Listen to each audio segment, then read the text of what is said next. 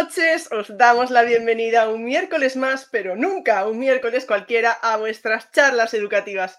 No es un miércoles cualquiera porque tengo aquí una persona muy especial, muy querida por mí, que es Jorge Car Bueno, muy queridos sois todos ¿eh? y todas, ¿sabes? Ahora, claro, después vienen los problemas.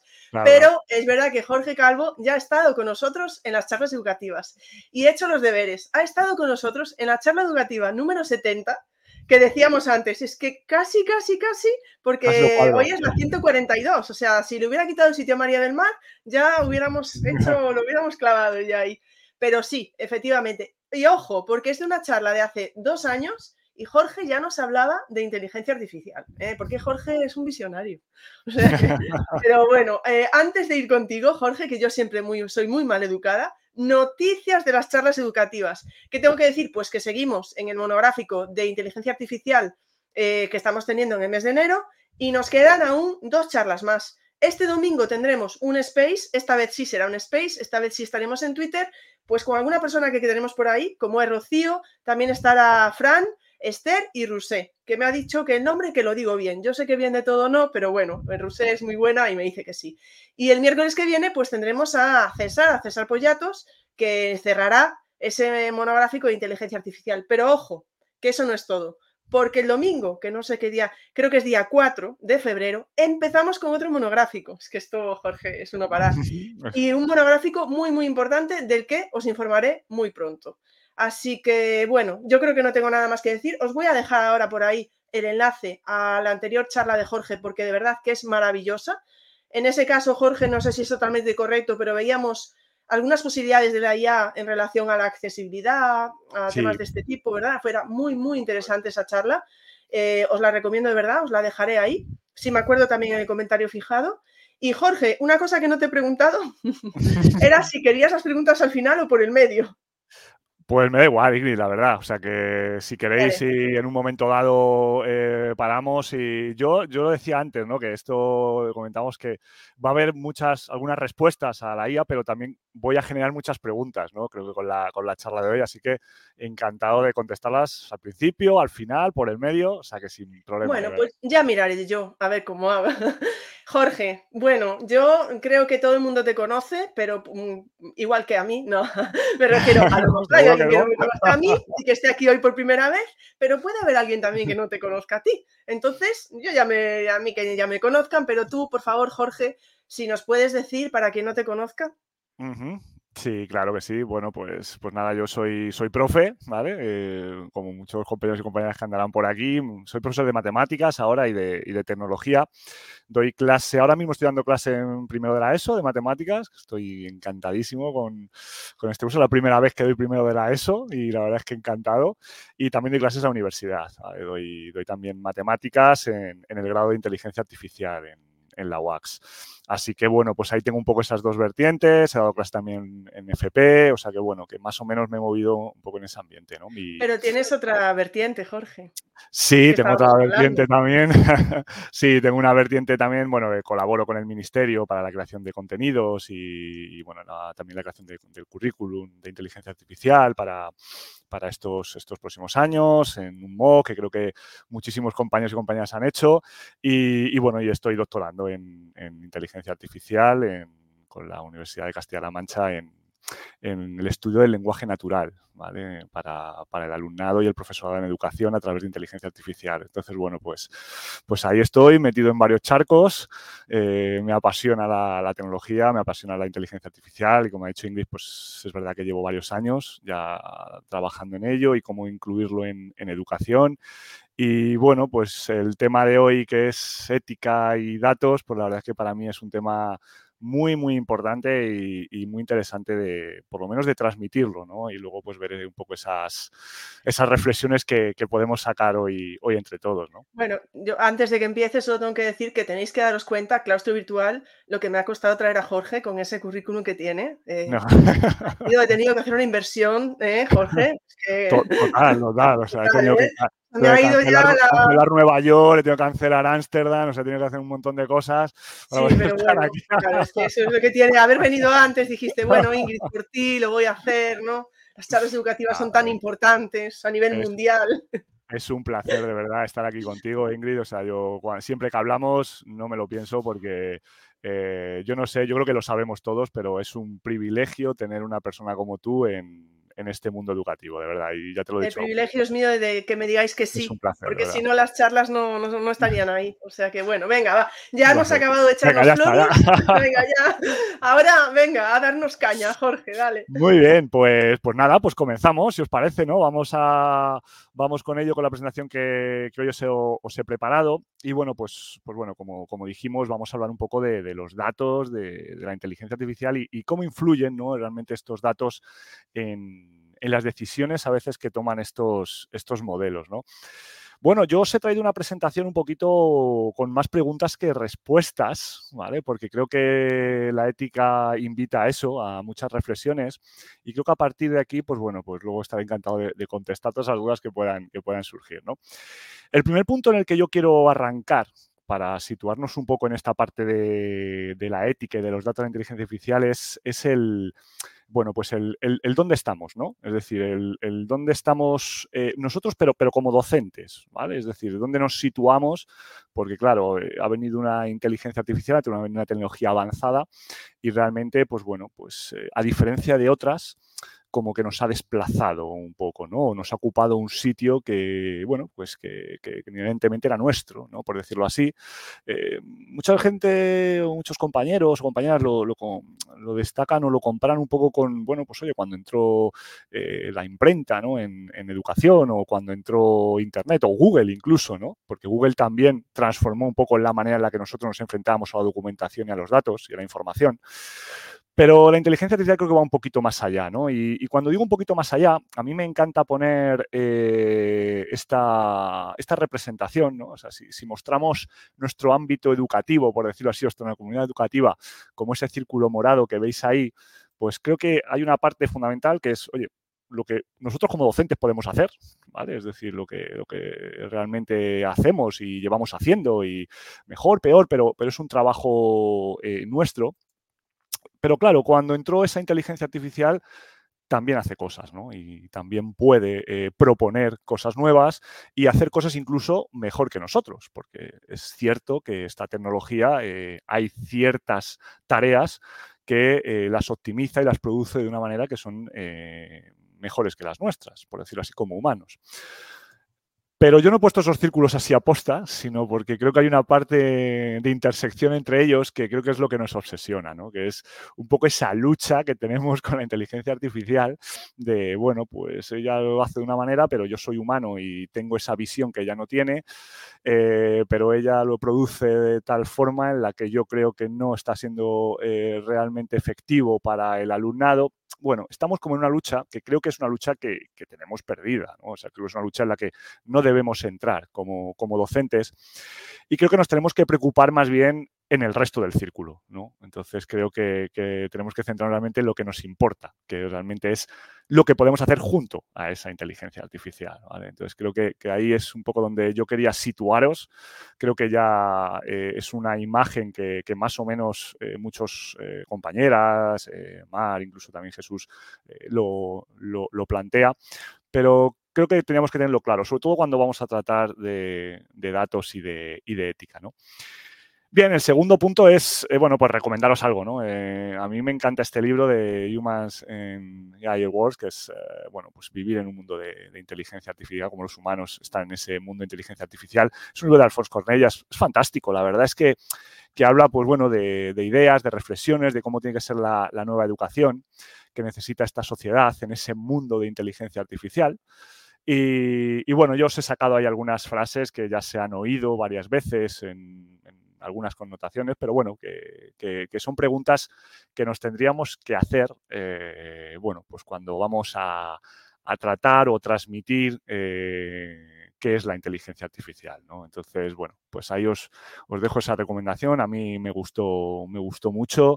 Eh, me la recomendó un gran amigo y compañero María Cano, que, siempre también le menciono porque me ha, aportado mucho también en, los estudios.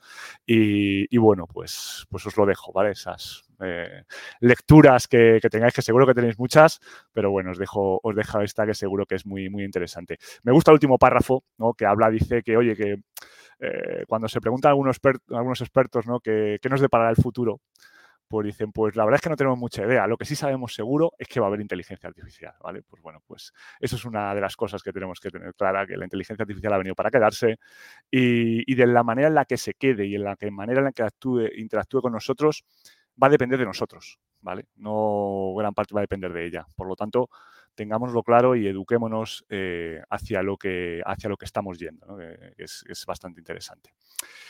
Bueno, y luego aquí, eh, para terminar de situarnos, eh, en la mayoría de las conversaciones que, tenemos ¿no? sobre inteligencia artificial, pues parece que tiramos hacia el futuro, ¿no? Es decir, tiramos hacia adelante. A mí me gustaría hacer pequeña, un pequeño paso hacia atrás, ¿vale? Para ver si realmente, y quitarnos un poco esa perspectiva de, dónde estamos ahora, ¿no? Y realmente si el futuro, ¿no? Hasta dónde hemos llegado, estamos ya como en el, en el top. Estamos ya en el punto más alto o, realmente todavía nos quedan muchas cosas, ¿no? Por, ver. Y este es un ejercicio que yo hago en el aula, a mí me encanta, luego os dejaré la, fuente.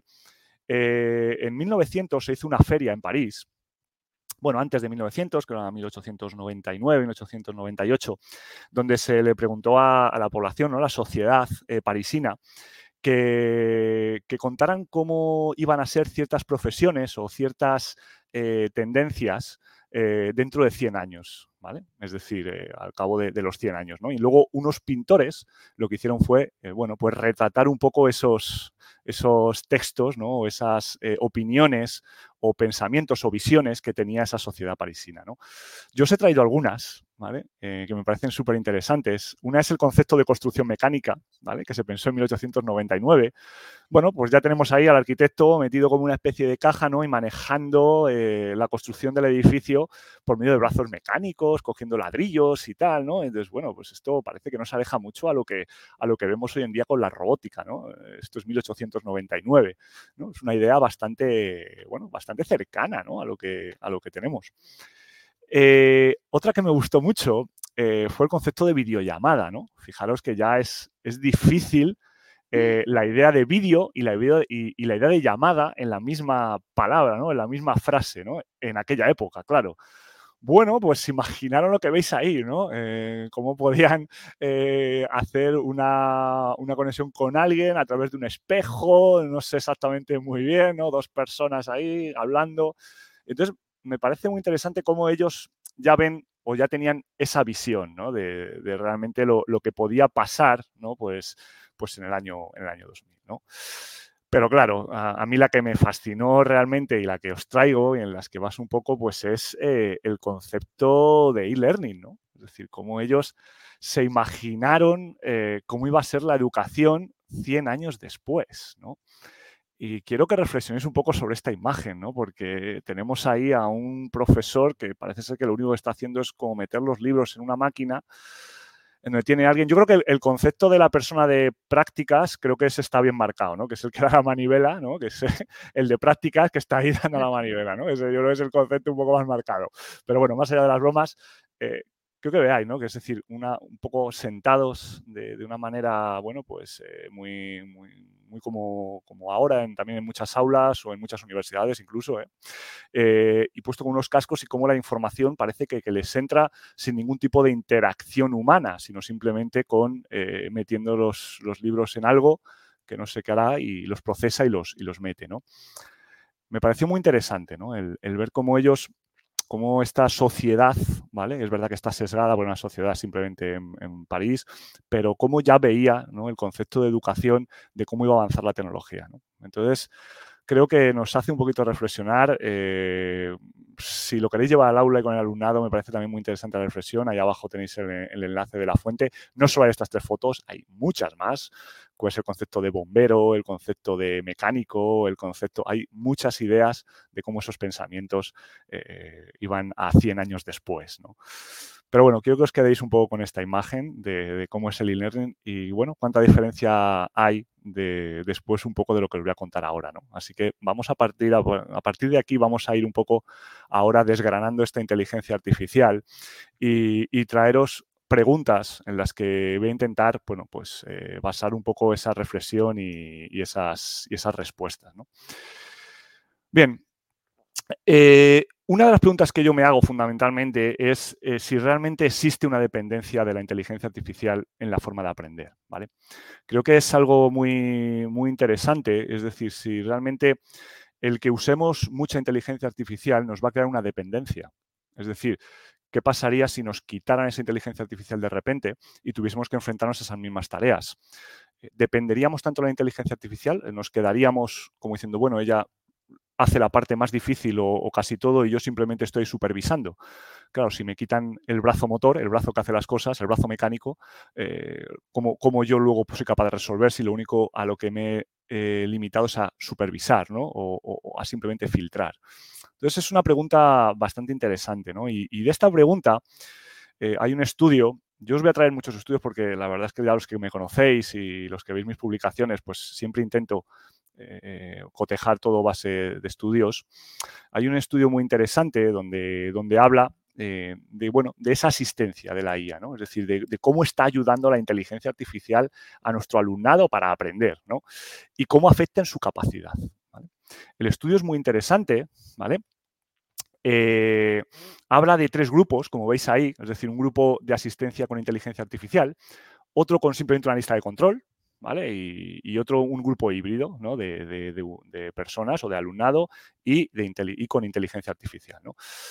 Esto, para que hagáis una idea, es como si un estudiante en ese grupo de asistencia a inteligencia artificial, pues en ese grupo 1, ¿vale? Vamos a decir, pues oye, tuviésemos, imaginaos que estamos en una clase de arte, ¿no? Y, es como si tuviésemos un, chatbot, un chat GPT, un LM, un modelo del lenguaje, y oye, pues nos dijera que, oye, que si, si, un estudiante, pues bueno, pues el estudiante podría sugerir, oye, dame técnicas de sombreado para poder mejorar este cuadro. Y entonces el chat GPT le diría, pues mira, utiliza este colores, dalo por esta parte porque te va a mejorar el dibujo, etcétera, ¿no?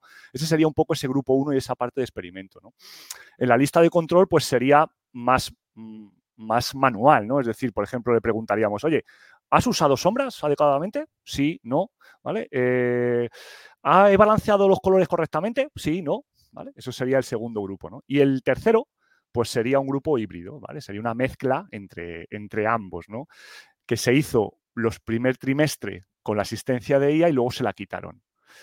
Bueno, lo realmente interesante de, este estudio eh, hablaba que, había una gran dependencia de ayuda de la inteligencia artificial del grupo 1. Es decir, se dieron cuenta de que el alumnado, eh, cuando le quitaron esa inteligencia artificial, eh, su capacidad de, dibujar era mucho menor que la, de, la del grupo de lista de control o incluso la del grupo híbrido. ¿no?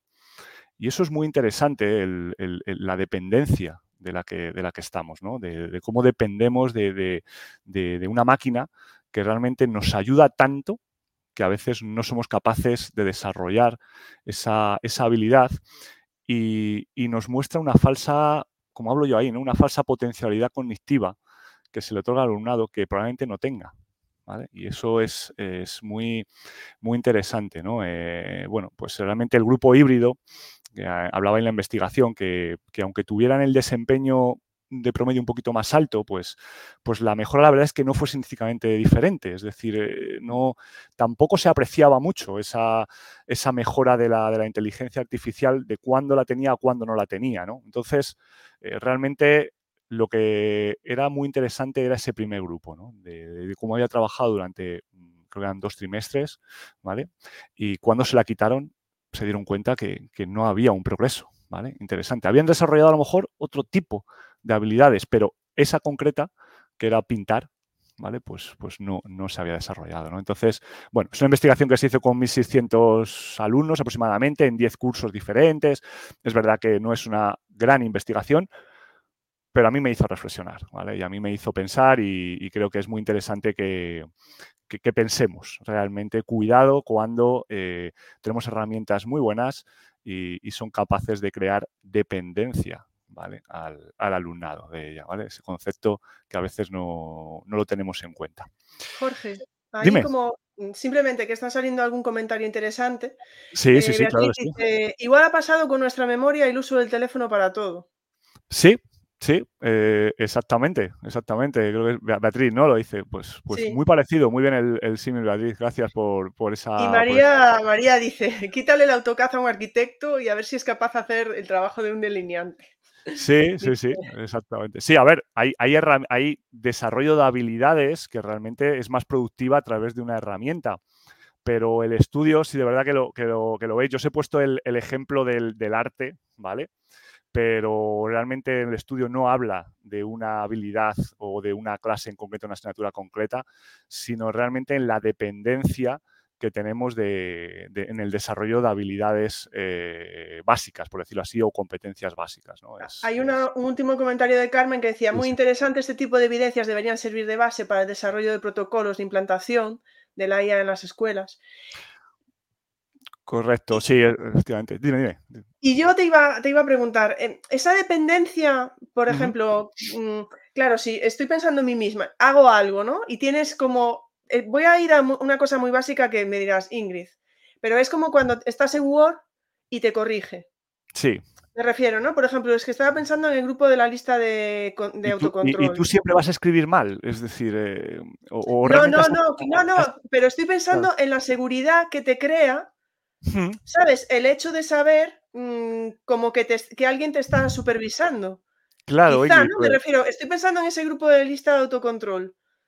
Mm, esa dependencia puede ser también una dependencia que tenga que ver con la parte a lo mejor de, de no sentir una seguridad en lo que estás haciendo. Puede, puede ser en ese sentido. Yo es verdad que, en esa parte. Sí, sí, sí, no, no, no. Y además, incluso, por supuesto, en la parte también en la que cuando usamos estas, estas inteligencias artificiales, las utilizamos también en niños de muy temprana edad, o se están trabajando ya con plataformas muy temprana edad. Claro, a nosotros el que nos corrija un Word, ¿no? El, eh, la ortografía, ya sabemos, ya tenemos, tienes una base de una cierta habilidad de ortografía en la que tú puedes escribir correctamente y mm. puedes cometer ciertos fallos como cometemos todos. Pero cuando tú estás aprendiendo, a hacer una ortografía, ¿vale? O, el primer cuaderno, y tienes ya una inteligencia artificial que te va moldeando, ¿vale? Esa manera, pues hay que plantearse esa dependencia, ¿vale? Que no, no digo que, ocurra siempre, pero que es, lo tenemos que tener ahí. O sea, tenemos sí, pero yo creo que has dado en el clavo la diferencia entre estar aprendiendo y que sea una ayuda pues para una, una persona adulta que está haciendo un trabajo no estás trabajando la ortografía en ese momento, claro. Correcto, hablábamos del AutoCAD, ¿no? Es decir, al final AutoCAD es una herramienta que hoy podemos luego adquirir, ¿no? E incluso AutoCAD pues ya es cada vez, o, Copilot, ¿no? En Microsoft, que al final eh, te ayuda, ¿no? En todo este eh, entorno de Microsoft, pero ya tenemos eh, ese aprendizaje básico para poder hacerlo. ¿Qué pasa cuando usamos esto en, en algún tipo de aprendizaje, pues bueno, pues de base, ¿no? Pues a lo mejor esa dependencia que estamos creando nos puede luego perjudicar cuando no la tengamos, ¿no? Entonces, eh, es interesante, es interesante el hacerlo. Ya, os dije que, os iba a dejar muchas preguntas, ¿vale? Pues bueno, aquí esta es una, una de ellas y Por eso te he puesto algún comentario, porque es que es como todo para la reflexión. Entonces, a lo mejor si no hay alguna pregunta o lo que sea, pero los comentarios son muy interesantes también. Claro, que sí, pues párame las veces que, que haga falta, de verdad, que no, en ningún, en ningún problema, ¿eh? Bueno, por otro lado, os traigo otra, ¿no? No sé si conocéis la, paradoja de la, de la, IA generativa, ¿no? Cuando digo IA generativa hablo de, pues bueno, pues de ChatGPT, de los creadores de imágenes, eh, de todo, ¿no? De, esta IA generativa que nos invade. Bueno, eh, la verdad es que la IA generativa y la paradoja en la que se crea es que, no sé si os habéis dado cuenta, pero, pero la IA puede generar un contenido que, que parece de experto y realmente muchas veces no, sin entender realmente lo que está haciendo, ¿vale? Eh, y aunque puede expresar pues, bueno, resultados que, nos desafían ¿no? realmente a nuestras capacidades humanas. Pero realmente hay una paradoja que dice que, te puede hacer el mejor problema o resolverte un problema súper complejo, te puede hacer la imagen más maravillosa del mundo, pero no sabe lo que está dibujando. ¿vale?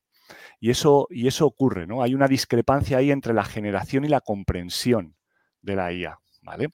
Entonces, esto sugiere que, que, hay capacidades generativas que pueden no depender de la verdadera comprensión de lo que se está haciendo. ¿no? Eh, ¿Y esto por qué ocurre? Bueno, pues ocurre porque estos modelos generativos han sido entrenados directamente para reproducir salidas a nivel de experto. Es decir, o sea, se están entrenando con datos de expertos. Claro, ¿qué pasa? Que cuando saca un resultado, te lo saca como un experto, pero no tiene una base de aprendizaje. Aquí es verdad que hay una diferencia importante de cuando nosotros aprendemos como humanos. Nosotros cuando aprendemos a, hacer, por ejemplo, no sé, me voy a ir a mi campo, ¿no? El mínimo común múltiplo o el máximo común divisor, pues ah, tenemos una base, una base numérica, de comprensión numérica, que después tenemos una comprensión de una factorización, de números primos, y a partir de ahí podemos llegar, comprensión, si realmente a mí me están enseñando a hacer perfectamente el mínimo común múltiplo, pero no sé lo que hay debajo, el resultado que te dé sea fantástico, pero no tengo una comprensión de lo que estoy haciendo, ¿no? Y esto ocurre, y esto está, y está ocurriendo, ¿no? ¿Y por qué ocurre? Pues porque hay una investigación que lo, que lo demuestra, ¿vale? La, tenéis ahí, que se habla que yo puedo crear, pero realmente yo no debo entender o no puedo entender lo que, lo que estoy haciendo, ¿no? Y es que realmente, bueno, pues eh, está muy entredicho esa capacidad de comprensión de la inteligencia artificial. Yo cuando doy estas charlas hablo mucho de, bueno, tenemos ahí como a ese maestro, ¿no? Delante del alumnado, delante de nosotros, que parece que, los, que lo sabe todo, pero yo hago muchas veces esta pregunta, ¿no? Yo creo que, la IA en muchas ocasiones, en estas cosas tan, bueno, pues tan maravillosas paces que hace, pues creo que es un imitador muy, muy talentoso, pero que aún no entiende o sea, no es un experto en, su arte, ¿no? Entiende el arte con el que, está haciendo las cosas, ¿no? Y esto, y esto está ocurriendo y, es por eso, porque los datos con los que se entrena estos modelos son datos de un nivel de expertise muy alto. Por lo tanto, se queda en ese nivel de expertise, pero no es capaz de tener una comprensión sobre ello. Además, eh, la parte de comprensión en, la inteligencia artificial es algo también muy, muy complejo. ¿vale? Se estudia también, pero, pero, es una parte compleja.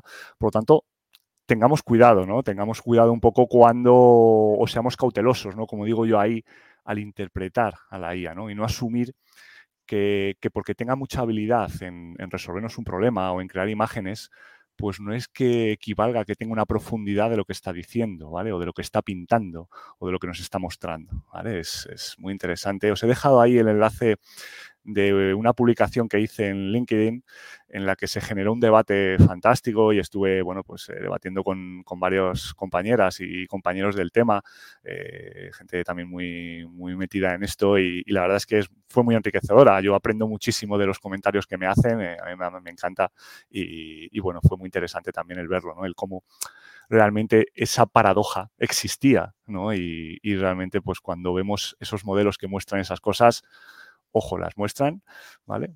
Nos dan un resultado, pero realmente eh, lo que hay por debajo no, lo están entendiendo, no están comprendiendo y muchas veces ocurre, ¿no? Hay por ahí algunas eh, investigaciones también que si tú luego le haces una pregunta en relación a esa complejidad que te ha dado, se pierde, se pierde, ¿no? Y en matemáticas ocurre mucho, ¿no? En matemáticas es fácil de ver, pero en otro tipo de, de situaciones no es tan fácil de ver. Y esto es un sesgo, o sea, realmente la máquina está sesgada, la IA está sesgada, ¿no? Porque está sesgada a un nivel tan experto que lo que hay por debajo no lo tiene, ¿no? Y hay sesgos, que ahora hablaremos de ellos, sesgos más claros, pero hay sesgos que no se ven tan fácilmente, ¿no? Y, los datos permiten esos, esos sesgos. Así que ahí que os llevéis la paradoja. Dime, dime. Un comentario aquí, Jorge. A ver, que yo hago comentarios como muy básicos, ¿eh? pero eh, Primero que, claro, a ver, que nosotros que siempre le decimos por favor y gracias a todos. Es que me hace gracia, ¿no? Porque la mayoría de nosotros cuando hablamos con chat, con el chat GPT... Que yo también lo hago, ¿eh? Yo soy súper educado, ¿eh? También.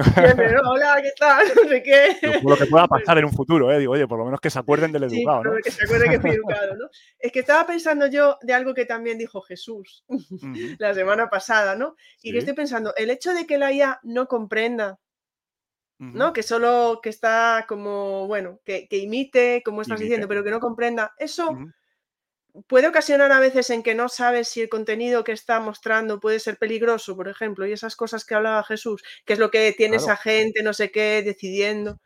Mm, realmente eh, eh, ahí entonces la pelota está en tu tejado, Ingrid. Es decir, o sea, el que ahora tiene que hacer la reflexión eres tú, realmente, no la inteligencia artificial. O sea, no podemos echarle la culpa a la inteligencia artificial porque saque una imagen y venga sesgada, eh, porque ha hecho algo a un nivel tan experto que al no comprender lo que salga igual saca una barbaridad.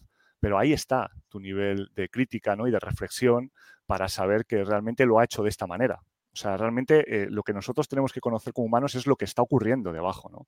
la parte, una de las partes del, proyecto de ley que ha salido ahora es la transparencia, ¿no? Y, esto es transparencia. Es decir, esto es lo que nosotros tenemos que saber qué ocurre dentro de los modelos, ¿no? Entonces, cuando nos lanzan eso, es decir, vale, pero esto eh, tiene tal sesgo o tiene este nivel de experto, no le voy a preguntar algo más profundo porque entonces se va a liar o el resultado que me va a dar no va a ser correcto y va a ser por esto, porque realmente no está comprendiendo lo que me está contando. Y, mm. eso, eso es una cualidad muy humana también. ¿eh? entonces, bueno, pues ahí es esa, esa parte, bueno, pues que, que, tenemos que conocer también, ¿no? Bueno, otra pregunta que os hago, ¿no? No sé si, si, conocéis el, concepto de, de Es, eh, realmente esto significa la, la, adulación, ¿vale? Es decir, la adulación artificial. Esto es el, famoso espejito mágico ¿no? de, los LLMs. ¿no? Cuando hablo de LLMs hablo de lenguajes, de modelos del lenguaje ¿eh? o, de IA generativas, ¿vale? Para que pongo muchas veces LLMs por, porque yo estoy muy enfocado al lenguaje natural, pero son todo tipo de, de, inteligencia artificial como conocemos todos y que estamos usando todos, ¿no? Bueno, pues es eso, ¿no? Que realmente es ese espejo mágico, ¿no? Que refleja un poco, pues no solo la apariencia física, por decirlo así, ¿vale? Un ejemplo, sino un poco también las opiniones y las creencias de las personas que, que lo miran, ¿no? Y si una persona tiene una creencia incorrecta o sesgada, y consulta ese espejo buscando esa confirmación, el espejo en lugar de corregir, bueno, pues lo que hace es, o desafía esa creencia, pues la refleja y la refuerza. ¿Y por qué digo esto? ¿Y por qué os cuento esto? Bueno, pues porque hay una investigación, además de hace muy poquito, ¿no? que habla que los grandes modelos del lenguaje, es decir, según van creciendo, pues pasamos de chat de chat GPT o GPT-3 a 3,5, a 4, ahora Gemini en Google, eh, tienden a eso, ¿vale? Tienden a, una, a adularnos, ¿vale? Es decir, a que nosotros estemos contentos con ellos, alinearnos o alinearse con nuestras creencias, aunque sean falsas, aunque estén sesgadas por nosotros. Y eso es cierto, ¿vale? Entonces, eh, hay un refuerzo, ¿vale? De una creencia que probablemente no sea correcta, ¿no? Y, nos adulan de una manera artificial y muchas veces nos, eh, nos llevan, ¿vale? Por un camino que, que, no es el correcto y no nos corrigen, ¿no? Es, es muy interesante, ¿no? Porque yo, yo esto lo, hablaba como, imaginaros un poco esos, esos actores, ¿no? En, un escenario eh, y la audiencia, pues somos nosotros, ¿no? Que estamos viendo a esos actores ahí en el, teatro. ¿no? Yo creo que, el desempeño un poco habitual de esos actores es intentar complacer a la audiencia, ¿no? Es decir, buscar un poco esos aplausos, ¿no? Y, y complacer a la audiencia, aunque eso lo que haga es repercutir un poco en, perder de vista un poco la autenticidad de la, de la actuación, ¿vale? Es decir, yo voy a intentar complacer a, las personas que tengo delante, aunque mi actuación no sea tan auténtica porque voy a darles justo lo que quieren escuchar, ¿no? Entonces, bueno, esto, esto pasa, esto está, está ocurriendo y, es un poco eh, realmente las medidas que se están haciendo, es decir, ya se está trabajando en ello. Es decir, eh, incluso en esta investigación habla de cómo eh, los datos sintéticos. Los datos sintéticos son datos que genera la inteligencia artificial por sí sola, ¿vale? Es decir, no, no los coge de ningún sitio real, sino que los genera ella, ¿vale? Para autoalimentarse. Y se dice que ya se está corrigiendo. Es decir, es como si en esa obra de teatro que os hablaba antes, ¿no? De esos actores, pues metiésemos a un director de escena, ¿no? Y ese director de escena, pues dice, oye, no, mira, vale, vale, vas a vas a hacer esto, esto y esto, pero vas a seguir estas directrices, ¿no? Y lo que importa realmente es la actuación y realmente es la vericidad de tu ah, personaje. No te preocupes tanto de los aplausos, sino tú sé real, sé verídico de lo que estás contando, sé, sé tú. ¿Vale? Y a partir de ahí luego ya vendrán los aplausos. Pues, pues un poco es lo que, está ocurriendo ahora, ¿no? Pero ya existe, ¿no? Y sobre todo eh, meses atrás, eh, antes de este tipo de investigaciones, pasaba, ¿no? Yo hablaba con un modelo enorme del lenguaje, como voy a ser ChatGPT o GPT-4, etcétera, y, me da, te das cuenta de que parece que te, sigue el juego, ¿no? Que te adula, ¿no? En lo que te está, lo que está contando. Y hay que tener mucho cuidado también con esto y conocerlo. O sea, Jorge, que nosotros no somos los únicos que somos amables con él, sino que él también lo Estábamos pensando por aquí por el chat que parece un poco peligroso este tema. Sí, sí, sí, y, en toda, y en toda regla, ¿vale? Y en toda regla. Y es así. Si tenéis eh, luego curiosidad y leeros un poco la, investigación, pues, pues, pues habla de eso, ¿no? Es realmente, ya no es cuestión de que sea educado o no, sino que realmente eh, si a lo mejor soy cierta o en cierta parte radical, pues a lo mejor fomenta mi radicalismo, ¿no? Por, por cierto, decir un poco... Dime, dime estaba pensando yo, como pasa en redes sociales, que, entras y te dejas, o sea, te vas a, lo tuyo y te salen eh, por el algoritmo, te salen cosas que tengan que ver con lo que tú piensas y... Correcto, es un poco como la jaula de oro, ¿no? Las llamadas jaulas de oro, donde me encierro y, solo veo ese contenido, ¿no? Pero pues esto, están hechas así, están, bueno, entiendo, no sé si puedes decir que una inteligencia artificial se programa, no lo sé, pero... Sí, lo podemos decir así perfectamente. Decir, bueno, me refiero, ¿están hechas así? No, no, no. O sea, no es que estén hechas así a posta, ¿vale? Eh, lo que tenemos que tener claro es que eh, muchos de los modelos eh, que vemos, de estos grandísimos modelos, ni los propios desarrolladores a veces saben lo que ocurre dentro de esa caja negra. Es decir, la capacidad de estos modelos de auto crecer, ¿vale? Y de autoactualizarse y de modificar esos parámetros a veces es incomprensible y, lo hemos visto muchas veces cuando, cuando OpenAI o, Meta ha sacado modelos y al final ha tenido que retirarlos en cierta manera porque ha visto que, ha habido algún sesgo, ha habido algún problema, ¿no? Y, ellos no contemplaban, ¿no? Y es porque nosotros lo que hacemos es alimentar eh, con nuestras interacciones a estos modelos y a veces se modifican de tal manera que la única forma de ver lo que está ocurriendo es a posteriori. Y esto es, el, eh, y esto es la posteriori, es decir, este tipo de cosas. Interaccionamos tú y yo, pero interacciona y los profesores y preguntas cosas normales, pero habrá otra gente que pregunte cosas... Mm, de todo tipo, ¿no? Eso eh, es. Pregunta Tom, ah, pero hay cierto control en ello.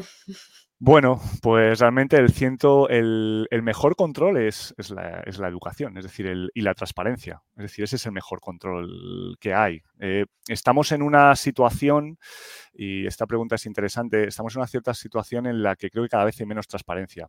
¿Por qué? Aunque ahora por la ley, que os he traído alguna cosilla también para, entenderla, eh, son cinco seis empresas, multiempresas o empresas internacionales las que están controlando todo esto. Eh, yo que estoy acostumbrado a leer eh, papers científicos, pues la verdad es que me cada vez me cuesta más eh, eh, leer papers científicos con datos que, aporten cosas, cada vez son más ocultos. Es decir, por la, por la competencia que hay entre ellas, cada vez muestran menos cómo están creados estos modelos, qué tipo de datos usan, qué tipos de sesgo podrían tener, eh, qué bloques atencionales tienen, ¿vale? O sea, ciertas cosas que cada vez las ocultan, ¿no? Y eso cuesta. Entonces, ¿qué pasa? Solo se ve cuando hay un cierto grado de tiempo en productividad, es decir, cuando, cuando muchísimos usuarios interaccionan y de pronto pues sale una investigación y dice, ahí va, es que está ocurriendo esto, ¿no? Y, el educarnos y el conocerlo y el ser transparente con este tipo de cosas es esencial, porque si ya lo tenemos en cuenta, pues ya no solo nosotros lo sabemos, sino cuando nosotros como docentes lo transmitimos, lo comunicamos o lo usamos en un aula, lo tenemos en cuenta. Y eso para mí creo que es, que es básico.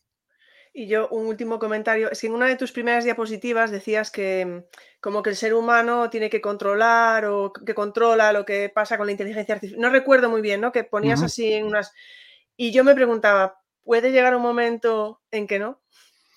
En que el ser humano no controle la IA, que se nos vaya, que se descontrole? Sí, que se descontrole. No, no creo. Yo creo que eso es, mucha, mucha ciencia ficción.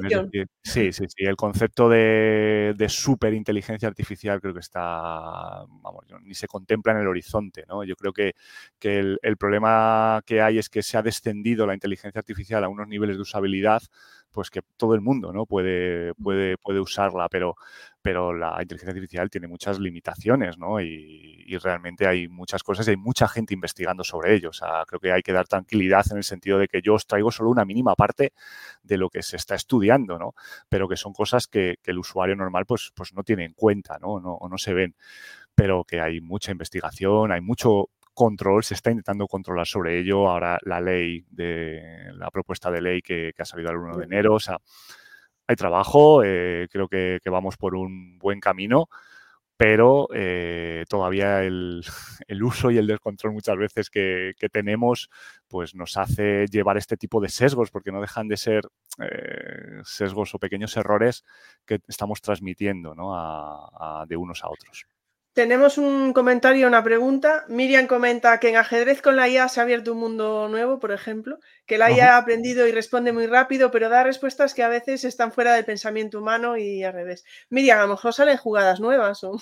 Sí, a ver, eh, la, inteligencia artificial tuvo ahí un, momento pletórico ¿no? con, Deep Blue cuando, en el año 97 cuando se ganó ¿no? en, al campeón del mundo, pero era otro tipo de inteligencia artificial, es decir, no, no, no tiene mucho que ver a la de ahora, es decir, antes lo que se hacía era la capacidad de cómputo, es decir, ella comprobaba todas las posibles eh, jugadas que podía ver y elegía la mejor.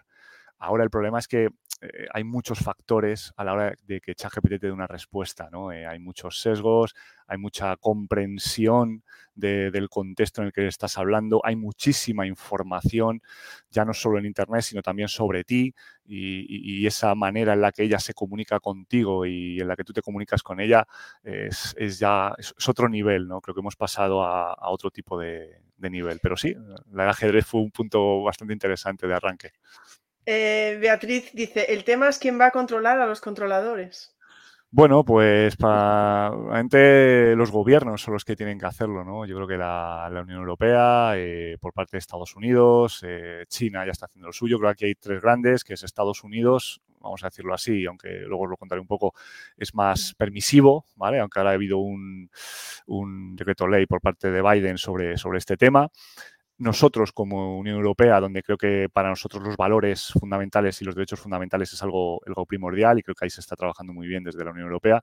Y luego tenemos China, que bueno, que va a su, en su parte, en su paquete, ¿no? Y ellos pues, pues gestionan eh, y controlan la inteligencia artificial pues de otra manera, ¿no? Entonces, bueno creo que es, es la manera de, controlar y, gestionar este tipo de empresas, ¿no? Porque al final son empresas privadas y eh, lanzan eh, unos modelos que tienen una influencia sobre la sociedad eh, brutal, ¿no? Es, tremendo la, influencia. Solo con OpenAI, solo con Google y solo con Microsoft, creo que cubrimos prácticamente a la población. Preguntaba Fernando si se sabe algo de Apple. Dice, Apple no ha presentado nada de ya. ¿Se está preparando algo? ¿Se sabe? Se, está preparando algo, sí, sí. El otro día yo escuché un, pequeño artículo que, hablaban de, ya eh, algún lanzamiento. Creo que está ahí como en reposo, ¿vale? Pero sí, están, están preparando algo. Apple intenta siempre dar el punto diferencial y creo que no ha entrado en esa lucha entre OpenAI y Google, que creo que es ahora la lucha encarnizada que hay pero, pero sí, sí, sí, seguro. yo creo que de aquí antes, antes del verano tendremos, tendremos algo, algo seguro. Por ahora puedes seguir, Jorge. Seguimos, claro que sí. Bueno, pues eh, nada, os hablaba del concepto de adulación, ¿no? Eh, de acabar con esto. Y ahora, bueno, pues sí, vamos a hablar de sesgos, ¿no? Y, de estos sesgos tan, tan interesantes, ¿no? Que, que, vemos y que podemos palpar, ¿no? ¿no? A lo mejor los otros que os hablaba antes, que podían ser un poco más difícil de ver. Eh, fíjate, fijaros, os traigo esto, ¿no? Lo leía el otro día. Decía, oye, mira, si eres de raza blanca o de género femenino, pues las predicciones de la IA están más alineadas contigo, ¿no? Y yo decía, madre mía, o sea, esto no es un sesgo, esto es un súper sesgo, ¿no? Está aquí súper marcado, ¿no? O sea, que si en este caso soy de, tal sitio, ¿no? O, soy de raza blanca, pues, pues como que la IA como que me va, me va a seguir mejor, ¿no? Me va, o me va a complacer mejor, ¿no? Y mezclemos un poquito ese concepto de adulación también, ¿no? Y, realmente era una... Una, investigación interesante, ¿no? Donde decía que, que, estos modelos pues, pueden perpetuar sesgos de género y de raza durante, durante prácticamente toda su, existencia. ¿no? Es decir, eh, se centraba sobre todo en tareas subjetivas.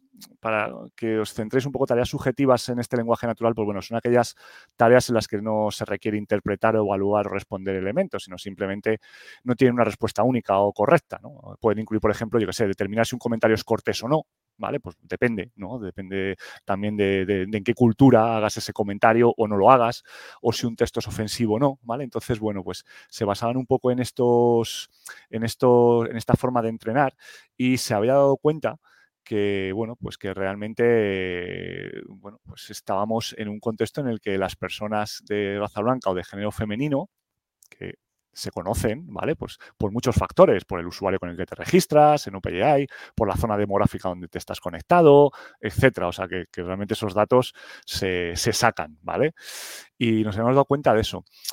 ¿Este sesgo quiere decir que la inteligencia artificial funciona mal? Mm, no, no. Eh, yo lo ponía el otro día un ejemplo, como decía, bueno, este es como el típico cocinero, ¿no? Que está preparando una comida, pues en un restaurante que es muy diverso, ¿no? Donde todo el mundo puede ir a comer.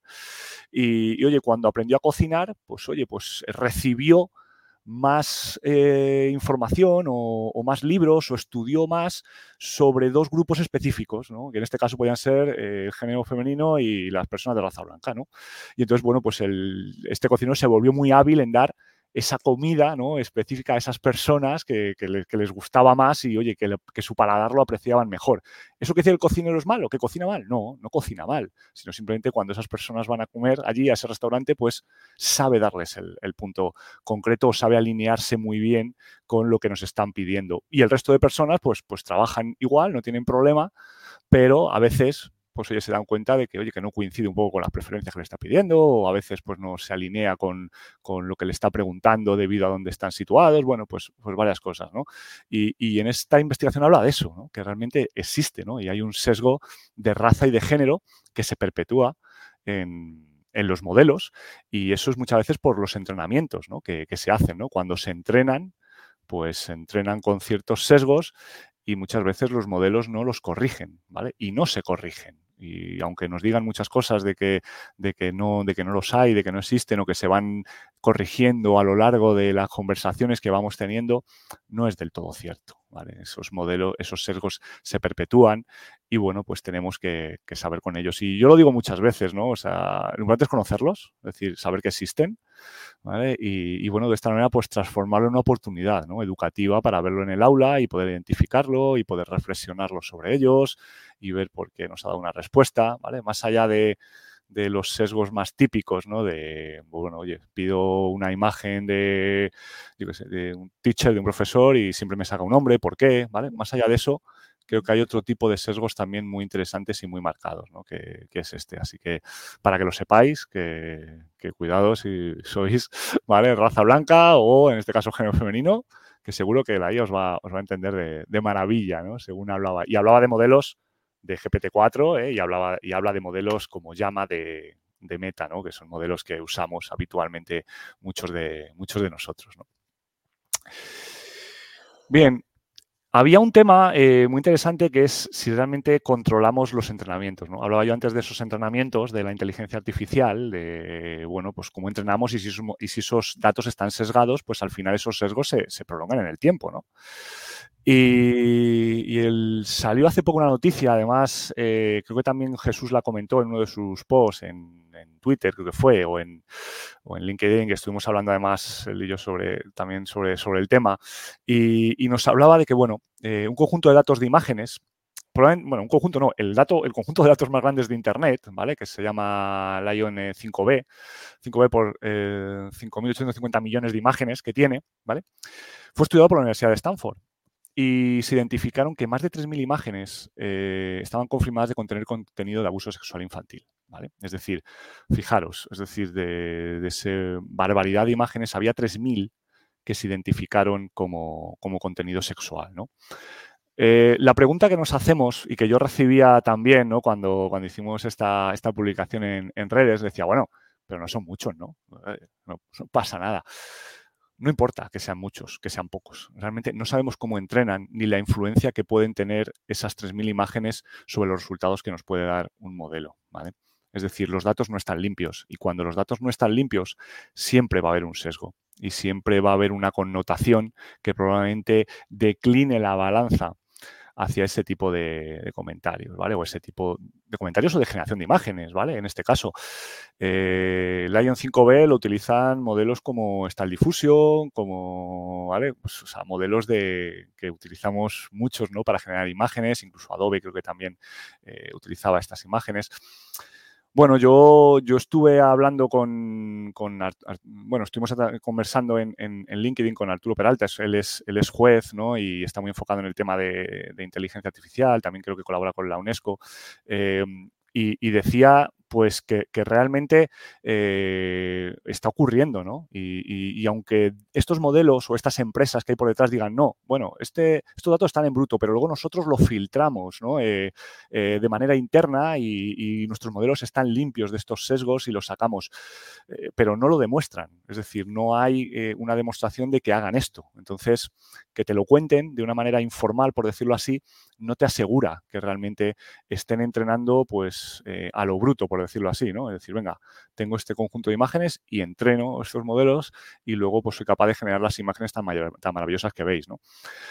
pero esto ocurre, ¿no? Y realmente es así y, bueno, pues eh, en este, ahí tenéis la investigación, ¿vale? plena de, Stanford, la publicó, es pública, la podéis leer, la podéis ver y habla un poco cómo realmente eh, se identificaron. Se utilizaron técnicas de ciberseguridad, ¿vale? Para, para identificar estos modelos. Además, eh, aquí colaboró Microsoft con una herramienta que, se llama FotoDNA, es, es una herramienta desarrollada para para este tipo de identificación eh, y también hubo colaboración de, del, del, ¿cómo se llama? El Centro Nacional para Niños Desaparecidos y Explotados, ¿vale? También, que es de Estados Unidos, también colaboró en esta investigación y es bastante interesante. Entonces, ¿qué pasa? Eh, y yo me pregunto, y es una de las preguntas que os dejo, es decir, vale, eh, bien, nos hemos dado cuenta de esto, que es lo que ha ocurrido, pero ¿qué pasa con esos modelos que ya están entrenados? ¿no? Es decir, ¿esto tiene carácter retroactivo? Pues lamentablemente creo que no. ¿vale? Porque, bueno, pues todos sabemos el coste que tiene entrenar estos modelos eh, y no solo económicos, sino si ya nos metemos en los temas ambientales, que, también hemos hablado alguna vez de ellos.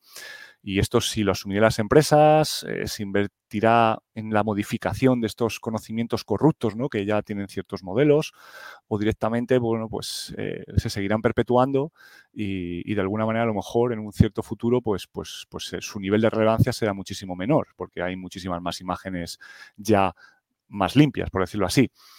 No lo sabemos pero, pero ocurre, ¿no? Pero ocurre y este es un caso totalmente real de hace prácticamente un mes, ¿no? Entonces, eh, que lo tengamos claro que, hay muchísima información y, estas empresas cogen esa información y a veces pues no, son claras ni transparentes en cómo están entrenando, ¿no? Y a veces salen este tipo de noticias y tenemos que tenerlas claras. A lo mejor la relevancia de esas 3.000 imágenes no es mucha, pero existe. Es decir, eh, no sé, bueno, yo el otro día hablamos, ¿no? Es decir, yo hay, un estanque aquí en Madrid y yo bebo agua de ese estanque, ¿no?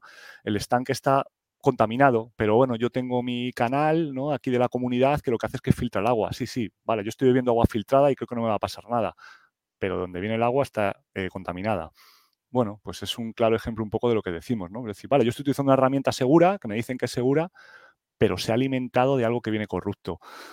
Lo que pase por medio, bueno, me puede generar dudas, me puede generar eh, creencia por lo que me están contando, pero la realidad es la realidad, ¿no? Y creo que es muy interesante el que, el que tengamos conciencia de, este tipo de noticias que, ocurren, ¿no? Para poder hacerlo, para poder tratarlo y poder, y poder mediarlo también, claro.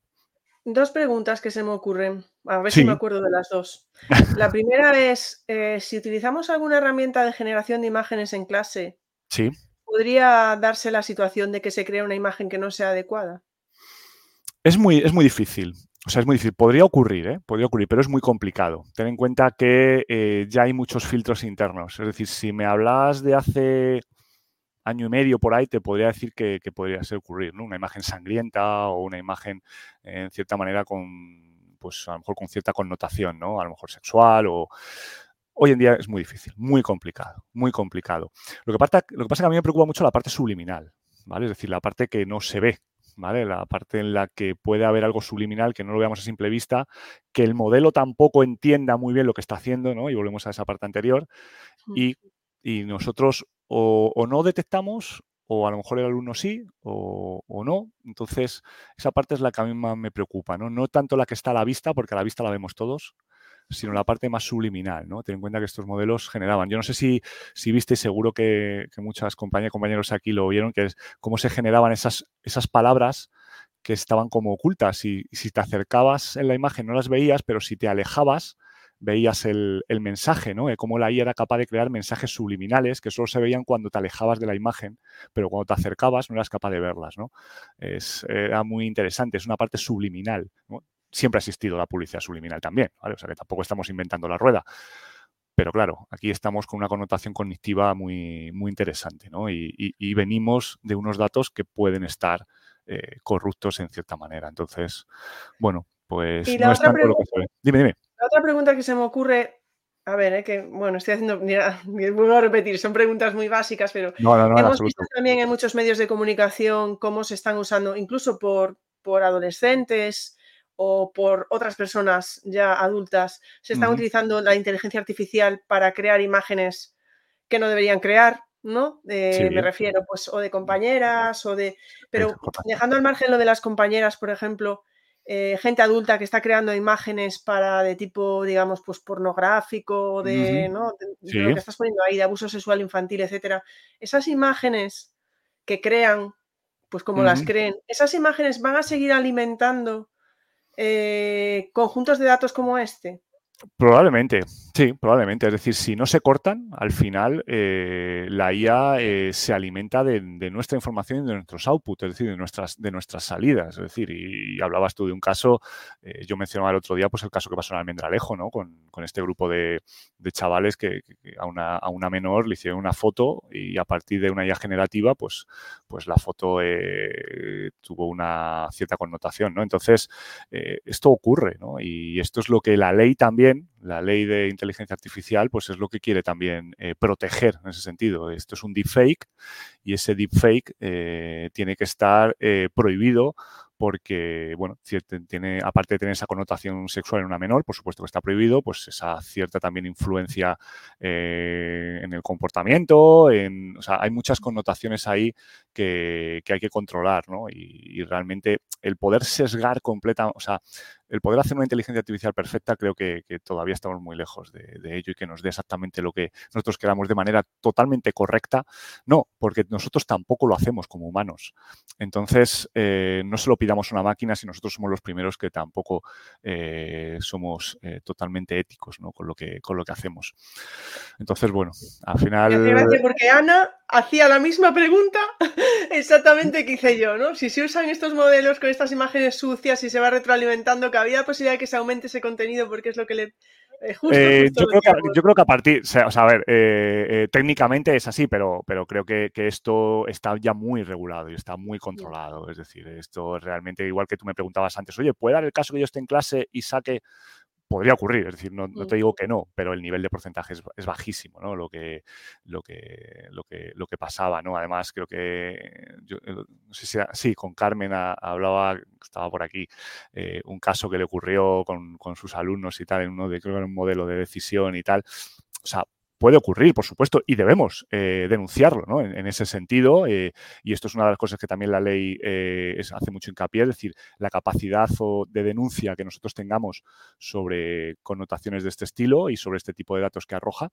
Y así es la manera en la que, en la que corregiremos ¿no? y la manera en la que educaremos también a esta, a esta inteligencia artificial. Te, está poniendo Carmen que sí, que sigue ahí. Claro, claro. Sí, efectivamente. Igual que denunciamos cuando vemos un tweet de lo que sea, igual que al chat le estamos diciendo, no, ahora quiero que me lo hagas de esta manera o quiero que mejores, pues igual deberíamos hacerlo para. Yo, siempre aconsejo, ¿no? El, decir, el corregir a un modelo es, muy productivo, ¿vale? En ese sentido, es, es, muy interesante que, igual que nosotros le alimentamos y le pedimos cosas y somos educados, también seamos mm. capaces de corregirlo, ¿no? Porque si no le corregimos, tampoco le pidamos que nos corrija a nosotros, ¿no? Que es el, famoso caso de adulación que hemos hablado antes. Entonces, creo que al final una máquina tiene una similitud a un humano, ¿vale? Es decir, la máquina se parece a su creador, por decirlo así, ¿no? Y en este caso la IA corregirlo con cariño, Jorge, porque no le vaya a parecer mal, ¿eh? Por, supuesto, yo no, yo, no, les enfado en ningún, sentido. Yo, digo, yo le digo a mis alumnos, hay que ser educado por lo que pueda pasar en un futuro, ¿vale? Por lo menos, oye, que se acuerden de aquella persona que fue educada con ellos, ¿no? ¿Vale? Entonces, bueno, pero bueno, más allá de bromas, aparte, creo que, que, es, que es importante, ¿no? El que, que nosotros también trabajemos ese, ese feedback y, mm. y, lo entendamos y lo contamos. Pero primero tenemos que tener una base de conocimiento y de transparencia, eso sí que es importante, ¿vale? Una transparencia ética los modelos que debemos exigir y debemos eh, conocer. Bueno, ah, y aquí una pregunta que, claro, que, desata muchas ampollas, ¿no? Que es decir, oye, si realmente la, inteligencia artificial cada vez nos necesita menos a nosotros como, como humanos, ¿no? Entonces, bueno, esta es una pregunta para muchas reflexiones y yo aquí hablaba hace un tiempo de, bueno, de esa capacidad de, datos, ¿no? Y datos sintéticos, que lo he mencionado antes. Es decir, realmente se están acabando los datos, ¿no? por decirlo así. Los datos al final tienen un, tiempo y, la IA necesita más información para seguir creciendo. Entonces, eh, lo que se hace es que la IA genera sus propios datos. ¿no? Eh, contra más datos tenga, pues, pues mejor entrenamiento y, mejor, bueno, pues podrá, podrá ser, ¿no? Quede un poco en duda en cómo esos datos se generen y cómo se alimentan, ¿no? Porque esto es como la pescadilla que se muere la cola. Es decir, yo voy generando datos, me voy alimentando, cada vez voy creciendo y voy generando más datos, ¿no? Y al final me alimentando. Hay un proyecto muy interesante que, habla de, mm, es un proyecto Unisim, que lo que hace es que eh, una inteligencia artificial crea vídeos de cosas, ¿no? Es decir, vale, necesito saber, eh, yo qué sé, cómo se, cómo se limpia eh, un coche. Entonces lo que hace es generar vídeos de una persona limpiando un coche, ¿vale? O de un autolavado. Y entonces lo genera y ya no hace falta que un humano vaya allí, grabe la imagen, se la suba a la IA para que aprenda, para que la etiquete, etcétera, sino que es la propia IA la que ya tiene, y esto es muy interesante, tenga la capacidad de crear vídeos casi en cualquier contexto, ¿vale? O sea, crear datos en casi cualquier contexto. Entonces, ya no hace falta que nosotros la alimentemos, sino que ella, si le hace falta algo por aprender, pues lo autogenere para poder aprenderlo. Es decir, es como si yo necesito aprender álgebra y soy capaz de crearme mi libro de álgebra, ¿vale? Para luego aprenderlo, ¿no? Es algo un poco subjetivo y abstracto, pero, pero van un poco por ahí, por ahí los tiros, ¿no? Entonces, ¿la pregunta cada vez necesita menos? Bueno, pues en este caso a lo mejor sí, en el tema de los datos. En otros aspectos, ni muchísimo menos, ¿no? Todavía, todavía tenemos que estar muy detrás. Ahí veo un problema porque puede ser el fin de las charlas educativas, porque ya las genera la IA sola. O, tu descanso también. ah, muy bien, Jorge, que estuvimos hablando antes. Eh, estoy, mirando lo del avatar y esas cosas. Exactamente, eso es. Eso lo estoy mirando, lo estoy mirando. estaba pensando yo, si la IA genera sus propios datos, que obviamente los va a generar a mayor velocidad de los que podemos generar eh, los humanos, ¿no? O sea, los profesores de universidad. Pero me refiero, eh, si, la IA genera sus propios datos, esos datos que está generando son verdaderos, son reales. Porque entonces la IA cada vez puede ser ella, que todo lo, que eh, produzca sea más falso, digamos. Más...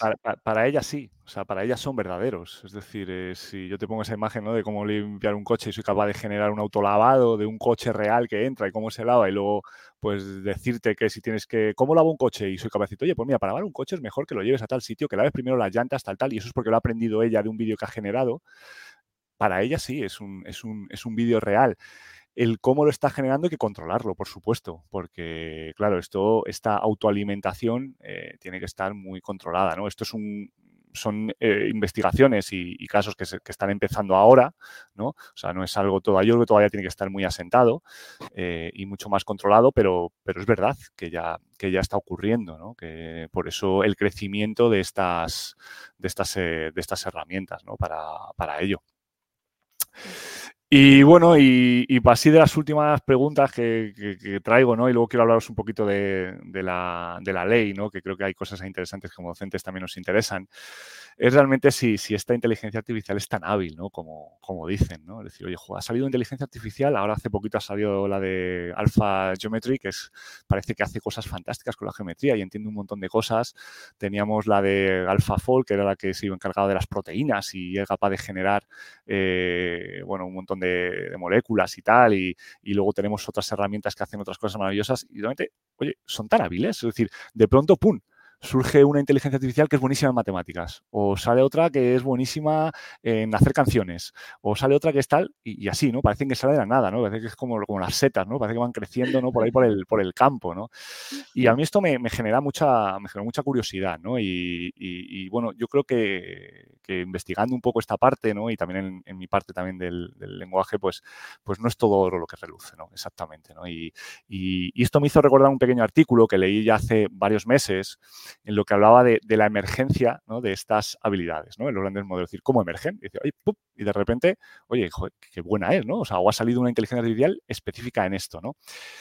Y, hablaba de, esto, ¿no? Es decir, que las actividades emergentes en, estos modelos, pues, pues si eran genuinas o realmente era del resultado de, cómo se medían, ¿vale? Es decir, de cómo los investigadores medían estas habilidades. Y realmente era un aumento más progresivo o era pum, algo de repente, ¿no? Y, esto es súper interesante, lo hablan en este artículo, que voy a intentar contaros un poquito cómo es y cómo lo hace. Y no quiero pasar eh, esta imagen, porque además me, encanta poner esta foto, porque ya va sesgada, ¿no? Y no sé si os habéis dado cuenta, ¿vale? De que aunque la mujer está en el puesto 2, ¿vale? Sigue estando por debajo del hombre que está en el puesto 3, ¿vale? Y es, una, es una imagen sesgada muy, muy interesante, ¿vale? Que yo también la utilizo en el aula. Y, bueno, no sabemos si realmente ella entendió eh, lo que es un podium, que puede ser que no entienda, ¿vale? Hablábamos de, esa, de ese falso entendimiento, de esa paradoja, o realmente es un sesgo real, ¿no? Entonces, bueno, pues ese tipo de, cosas también son muy interesantes de, ver. Bueno, más allá de la, más allá de la imagen, ¿vale? Que, he puesto un poco para detallar esta, esta slide, hablaban de esto, ¿no? del misterio de estas habilidades emergentes. Vale, yo os quiero contar un poco de, este artículo que se habla y de cómo los resultados varían según se medían. ¿no? Voy a hacer algo, algo muy simple, ¿eh? pero simplemente para que, los, para que entendáis un poquito. ¿no? Imaginaos una carrera de obstáculos ¿no? y tenemos dos formas de medir. ¿vale? Una sería una métrica no lineal, es decir, si yo cada vez que saco un obstáculo me van sumando puntos de manera exponencial. Es decir, salto el primer obstáculo me dan dos puntos, saco el segundo obstáculo me dan cuatro, saco el segundo me dan ocho, el segundo 16, el segundo 32. Oye, y puedo acabar la carrera con un montón de puntos. Y la otra manera sería lineal, es decir, yo saco un obstáculo, me dan un punto, luego me dan otro, luego me dan otro, otro y otro, y acabo la carrera y acabo con cuatro puntos y no con 32, ¿vale? ¿Eso qué quiere decir? Bueno, pues realmente lo que está ocurriendo es que es que no sé saltar, sí, sí sabes saltar, pero no te están eh, ponderando de una manera tan espectacular el que sabes saltar. No cada vez saltas mejor, siempre estás saltando igual. Lo que pasa es que cuando te miden, te miden de manera diferente y parece que tú, ¿vale? Estás cada vez saltando más alto y realmente estás saltando el mismo obstáculo. Y esto de una manera muy simple, ¿vale? Porque no quería traeros a un verbo, pero que entendáis realmente que a veces cómo se miden este tipo de resultados que muestra la inteligencia artificial por medio de los propios investigadores, ¿vale? Y, lo, abren esta, lo habla en esta investigación, ¿vale? Entonces, eh, ¿parecen hábiles? Sí, parecen hábiles, pero bueno, a lo mejor no son tan hábiles como nos quieren mostrar, ¿no? Como nos quieren reflejar. Entonces, el cómo se miran esos resultados es súper interesante y es muy importante. Por eso muchas veces cuando vemos artículos que no están basados muchas veces en investigaciones o son comentarios en redes sociales, y fijaros lo que hace que es maravilloso, acaban de inventar, acaban de sacar bueno, pues realmente no es solo todo lo que reluce, ¿vale? Realmente hay que hondar un poquito más abajo y ver realmente de dónde saca esa habilidad y realmente cómo está medida y cómo está estudiada para ver si realmente es tan buena en matemáticas, como dicen, o tan buena haciendo un soneto, o tan buena creando una canción, ¿vale? Entonces, aunque la apariencia nos dé que parece que lo hace estupendamente bien, ¿no? Entonces, bueno, es, es, es otro, otro matiz interesante, ¿vale?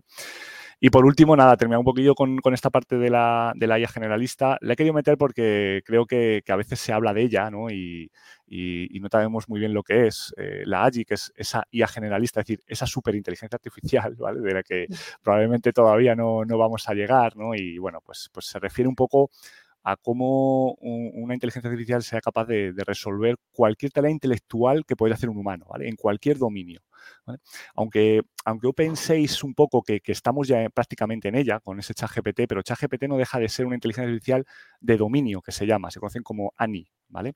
Eh, son específicas, es decir, él sabe de mucho, pero, pero de algo concreto, aunque sea muy grande, aunque parezca que es un contexto enorme, pero son parámetros, ¿vale? La inteligencia generalista es otra cosa, es decir, es otra manera de auto, de auto enseñarse ella misma, ¿vale? Es, otra manera. Ahí os dejo un artículo que es un artículo, ya no es investigación ni nada, donde, bueno, pues un poco el cofundador de Google DeepMind, que es la parte de creación de inteligencia artificial de Google, habla que de aquí a cinco años hay un 50% de posibilidades de que lleguemos a esta inteligencia artificial generalista, ¿vale? Bueno, yo, yo creo que, aún no estamos porque, porque nos cuesta saber realmente dónde estamos primero, ¿no? Yo he puesto ahí un poco en esa línea roja que es el camino, no estamos ni muchísimo menos en la AGI, estamos mucho más atrás. Y bueno, en esa investigación que os he puesto debajo habla un poco de, cómo se podría medir esto. Es decir, oye, realmente estamos en una inteligencia artificial de dominio, es decir, de contexto, la que conocemos hoy en día, o estamos ya en este nivel, ¿no? Bueno, pues habla un poquito de ello, pero para que tengáis un poco claro que, no se puede hablar de, de, una IA generalista así abiertamente, que, esto nos queda todavía lejos. Y, bueno, y ya la ASI, esa que es la superinteligencia artificial, esa es la de Terminator, ¿vale? O sea, esa es la que ya está ¿vale? a, otro, a otro nivel y ya sería la superinteligencia artificial, ¿vale? Y Pero... dime, dime. Aparecerá por aquí un día, Terminator, me refiero, sí, del futuro. Aparecerá, claro, aparecerá ahí ese círculo rojo, ¿no? Y nos dirá que, nos metamos bajo tierra y todas esas historias, ¿no? Teníamos, antes de que pases justo a, la siguiente diapositiva, Tom preguntaba, mm, referido al anterior, a los estudios, ¿puede haber motivos económicos para medir de un modo u otro?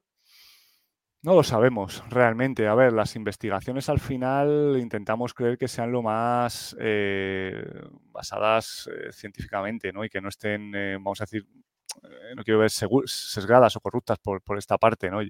Yo quiero creer que no, pero, pero en muchos casos realmente hay un concepto interesante que habla en la investigación que dicen, realmente no está falseando. o sea, vamos a ver, no, no, no, no se está engañando, está eh, falseando o, potenciando de manera excesiva eh, ese tipo de habilidades, ¿no? Entonces, es decir, es no, no cómo lo haces, sino el cómo lo cuentas. Entonces, eh, en este caso, cómo lo mides.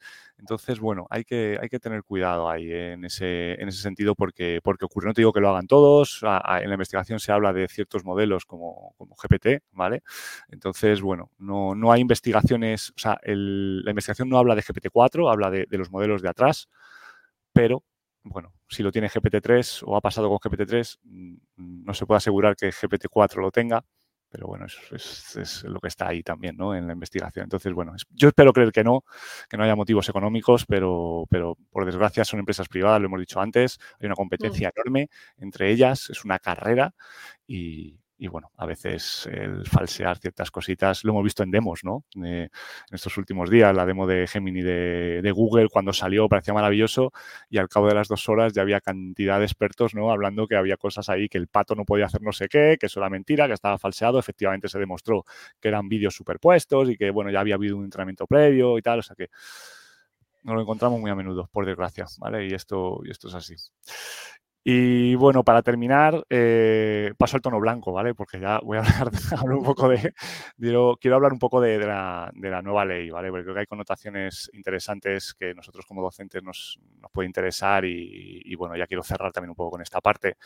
Y bueno, eh, quiero contaros un poco la, ley, ¿no? Al final la ley lo que se ha sacado son medidas específicas. Eh, hace poco salió, bueno, hace un par de días salió el último escrito, eh, son dos, casi 300 páginas, pero bueno, lo que se ha creado es esa banda que veis arriba, es decir, unas medidas específicas de inteligencia artificial. No es una ley como tal, ¿eh? O sea, realmente es una normativa, es un reglamento que se sostiene en otras normativas generales, como veis ahí, que afectan a la IA, como es la ley de protección de datos, como son los servicios digitales, la seguridad, los productos, ¿vale? Por el tema incluso pues, por ejemplo, los juguetes, ¿no?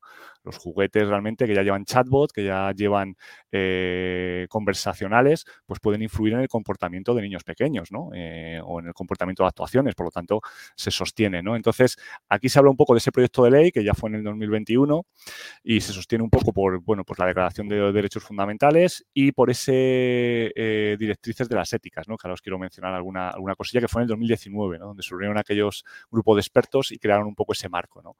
Y luego hay normativas sectoriales, ¿no? Pues, por ejemplo, la parte del transporte, pues tiene su propia normativa, eh, la parte de los juguetes tiene su parte normativa, las administraciones públicas, o sea, que es una ley bajo mínimos, ¿eh? O sea, no creéis que es una ley creada en un gran entorno, sino que realmente es una ley que se sostiene en muchas normativas generales, ¿vale? que hace mucha eh, referencia a esas, a esas eh, reglas generales o esas leyes ya establecidas, ¿no? Entonces, es una ley un poco ahí bajo, bajo mínimos, que se va complementando. Eh, ¿A y dónde se aplica rápidamente? Pues para que lo sepáis, ¿no? hay una exclusión clara, que son los fines militares, es decir, bueno, pues en fines militares quedan excluidos de la ley, es decir, se puede usar la IA para para casi cualquier tipo de, fines, ¿vale? lógicamente, de la IA. Luego tendrá su apoyo en otro tipo de reglas que no se podrán eh, eh, saltar, ¿vale? Pero con respecto a la IA, en ese sentido, está excluida. El territorio, pues bueno, pues la inteligencia artificial, sobre todo en, Europa, y también la que esté fuera y con uso aquí en Europa mucha referencia a nosotros como docentes, pues cuando utilizamos eh, a plataformas, herramientas que están en Estados Unidos o están en otros países, pero el efecto que tienen aquí eh, en España pues sobre nuestro alumnado, ¿no? Entrarían en, la ley de la Unión Europea y, entonces tendría sus, consecuencias, ¿vale? O sea que no hace falta que porque esté en China o esté en otro lado, en este caso creo que, que se ha hecho un buen planteamiento ahí, ¿no?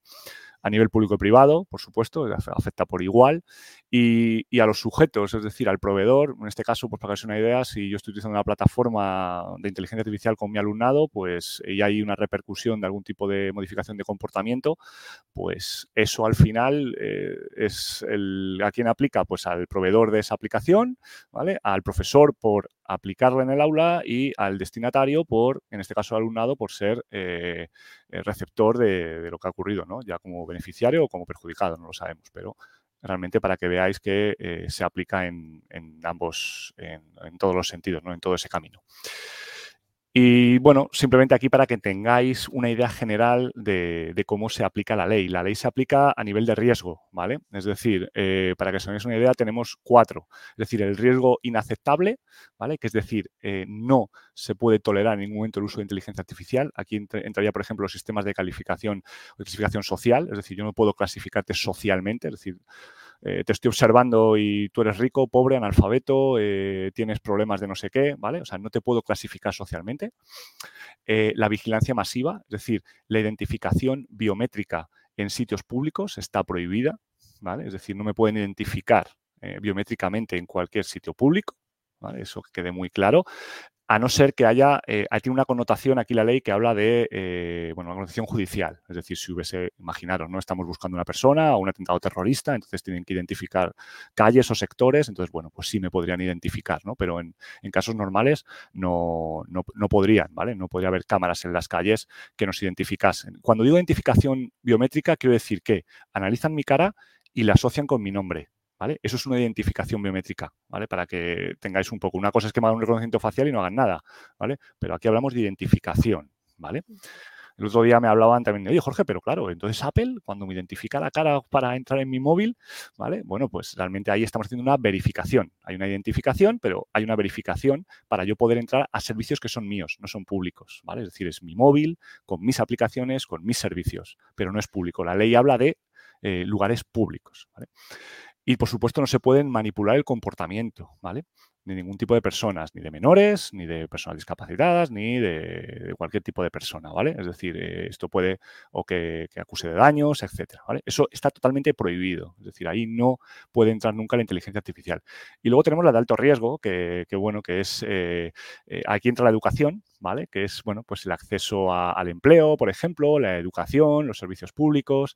Es decir, aquí lo que tenemos que tener es una evaluación de conformidad, ¿vale? Tanto interna como externa, por decirlo así. Es decir, si yo voy a utilizar una herramienta de inteligencia artificial y la quiero poner en producción, esa empresa pues tiene que, eh, bueno, pues controlar un poco eh, cómo o realmente si hay una modificación del comportamiento o una influencia en el comportamiento ante, ante ese alumnado, ¿vale? Y entonces ahí tiene una evaluación externa que probablemente pues, sea por el gobierno aparte de la que tiene que pasar internamente la propia empresa, ¿no? Entonces, eso, los servicios sanitarios, por ejemplo, es decir, yo no puedo operar con un robot, ¿vale? Si realmente, bueno, pues no hay una evaluación de conformidad por diferentes estamentos, ¿no? Entonces, ahí se considera alto riesgo. Hay varias, varios puntos ahí, por ejemplo, el transporte también está metido en, esa parte de alto, de alto riesgo, ¿no?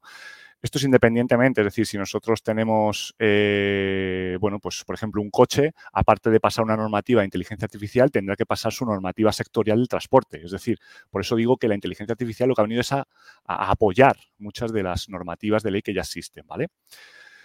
Luego tenemos la de riesgo limitado, ¿no? Que son, pues bueno, pues la suplantación de personalidad, ¿vale? Los chatbots, el reconocimiento de emociones, es un riesgo limitado. Y cuando digo riesgo limitado es que están obligadas a la transparencia. ¿Vale? Es decir, si hay un, un deepfake, ¿vale?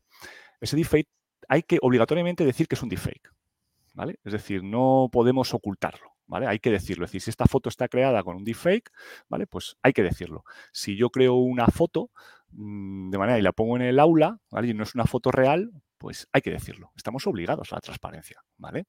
Estamos obligados a, connotar esas fotos, ¿no? A, marcar esa fuente para decirlo, ¿no? Otra cosa es que ese deepfake haga una manipulación del comportamiento o una influencia. Entonces, pasamos entonces al, al riesgo inaceptable, ¿vale? pero si es un deepfake, ¿vale? De, algo que, bueno, pues no tiene una connotación o modificación de comportamiento o, o algo que atente contra, contra alguien, pues hay que decirlo simplemente. Es decir, esto es un deepfake, ¿vale? O, por ejemplo, pues eh, cualquier tipo de reconocimiento de emociones, ¿no? Si yo estoy, te voy a reconocer las emociones porque estoy en un museo, ¿no? Y quiero saber, ¿no? El, eh, el estado emocional de mis, de mis usuarios cuando entran al museo y tal, lo está haciendo por medio de reconocimiento facial, ¿vale? Pues hay que decirlo, hay que informarlo y hay que ser transparente de lo que se está usando y cómo se está usando. Y esa sería la parte de riesgo limitado, ¿no? En esos reconocimientos biométricos, en este deepfake y etcétera. Y luego están las de riesgo mínimo, que son, bueno, pues algunas pocas, eh, ya menos consecuentes. Por ejemplo, el control de anti-spam del correo, que ya lleva inteligencia artificial, porque lee nuestros correos, identifica si es spam o anti-spam. Bueno, ya no tiene obligaciones realmente. Los videojuegos, eh, tampoco tienen eh, obligaciones, no están metidas en, ninguna parte de riesgo y eso me preocupa, ¿vale? no sé si habrá, es una, al final es una ley de modificación, es decir, creo que es una ley que, se harán propuestas e irá mejorándose, pero, pero hay cosas ahí que, todavía eh, cuelgan de un hilo y es muy interesante que, las sepáis y, por lo menos que, la controléis, ¿no? Y finalmente, y, con esto un poco a, a, cabo, ¿no? Es los principios éticos, ¿no? Acabo con la ética, ¿vale? Que creo que es como hemos empezado y es lo que habla de, en la ley, ¿no? Quiero dejar una cosa muy clara, ¿vale? Eh, los principios éticos, las directrices éticas en la inteligencia artificial, en la ley de inteligencia artificial o en la normativa de inteligencia artificial no tiene valor jurídico, ¿vale? Es decir, pues si yo saco una foto y esa foto está sesgada, mm, no tiene valor jurídico. Es decir, está sesgada y ya está, ¿vale? Por eso toda mi, toda mi hora y pico que os llevo dando la plasta, ¿no? Con todo esto de, entenderlo, ¿vale? No tiene valor jurídico. Es decir, lo que puedo hacer es que, bueno, pues si, si yo esa foto la utilizo, por ejemplo, para modificar el comportamiento o, en cierto, en el aula, por ejemplo, ¿vale? Eh, utilizando el sesgo, pues entonces puede tener una interpretación judicialmente de que yo puedo estar en un riesgo ya eh, alto, ¿no? Entonces tiene ayuda a la interpretación jurídica que, que puede hacer en este caso un juez para eh, establecer la ley, ¿no? Pero no tiene connotación jurídica, y eso es muy importante, ¿no? Entonces, lo que crea es un marco de directrices, ¿vale? Que hay que cumplir, pero que no somos obligatorios. O sea, que se pueden cumplir, pero no están obligatorios, no son obligaciones de cumplir, o sea, no están obligados a cumplirlas, ¿vale? Es decir, que cualquier empresa que cumpla ese marco, pues lógicamente estará más aceptado, ¿no? Es decir, es tener una IA fiable que he puesto ahí, es decir, sea una IA fiable, pero no está obligada a cumplir este marco eh, ético, ¿vale? Eso que quede muy claro porque creo que a veces eh, esto no se entiende, decir, joder, eh, la ética, la ética, ya, la ética está, pero no tiene una validez jurídica, ¿vale? Entonces es no vinculante. Entonces hay que, tener, sirve para orientar, lógicamente no le quitemos valor porque, porque nos ayuda a muchas cosas y creo que es un marco en el que eh, al final muchas empresas están intentando eh, acercarse a él, ¿no? Y, poder eh, flexibilizarse para poder acoplarse a ese marco, porque al final es ventaja también para ellos. Si tú estás acoplado a un marco ético, pues las normativas siempre te van a favorecer pero no están obligadas a ello, ¿vale? Así que, bueno, que lo tengáis un poquito claro. Entonces, eh, con esas ideas, pues bueno, pues podéis sacar también vosotros vuestras propias eh, conclusiones. Y, bueno, nada más. O sea, daros las gracias por haberme escuchado durante el juego, durante un rato, ¿eh? porque al final nos hemos ido un, poquito. Espero que no os haya sido muy, muy largo, pero que, os haya ayudado por lo menos a llevaros algunas preguntas interesantes, ¿vale? Sobre todo de cara a nuestra profesión como docentes y entender, ¿no? Cosas que a veces son complejas, pues intentar descenderlas y que, y que esto hay que, hay, que, hay que comprenderlo para nosotros primero para poder transmitirlo de una manera mejor en, nuestras, en nuestra aula, ¿no? Eh, tenemos aquí, Jorge, yo te voy a dar las gracias, pero es que aún tenemos, yo estoy ya mirando por aquí. Yo tenía una pregunta, pero tenemos varias por aquí. Bueno, Carmen que dice que cree que eres un cibor. por, aportar tanto y de tanta calidad. bueno, es que Carmen, para mí, yo, yo de verdad que nos conocimos hace muy poquito, eh, virtualmente ya nos conocíamos, pero presencialmente nos conocimos hace muy poco. La verdad es que para mí también es un, es un placer haberla conocido. Estuve, tuve la suerte de estar en su cole y que me enseñó cómo trabajaban. Tuve la suerte de dar una charla a sus alumnos sobre, sobre estos temas de deepfake y la verdad es que fue maravilloso y tanto ella como su hermana hacen un trabajo fantástico en, tecnología en, su colegio. Así que yo soy un cibor y ella es una, una cibor también. ¿eh? Beatriz dice, en pocas palabras, ¿no es obligatorio tener ética en el uso de la IA? Exactamente, Beatriz. Eso es, ahí en pocas palabras. poniendo ahí los puntos, ¿eh? lleva toda la charla.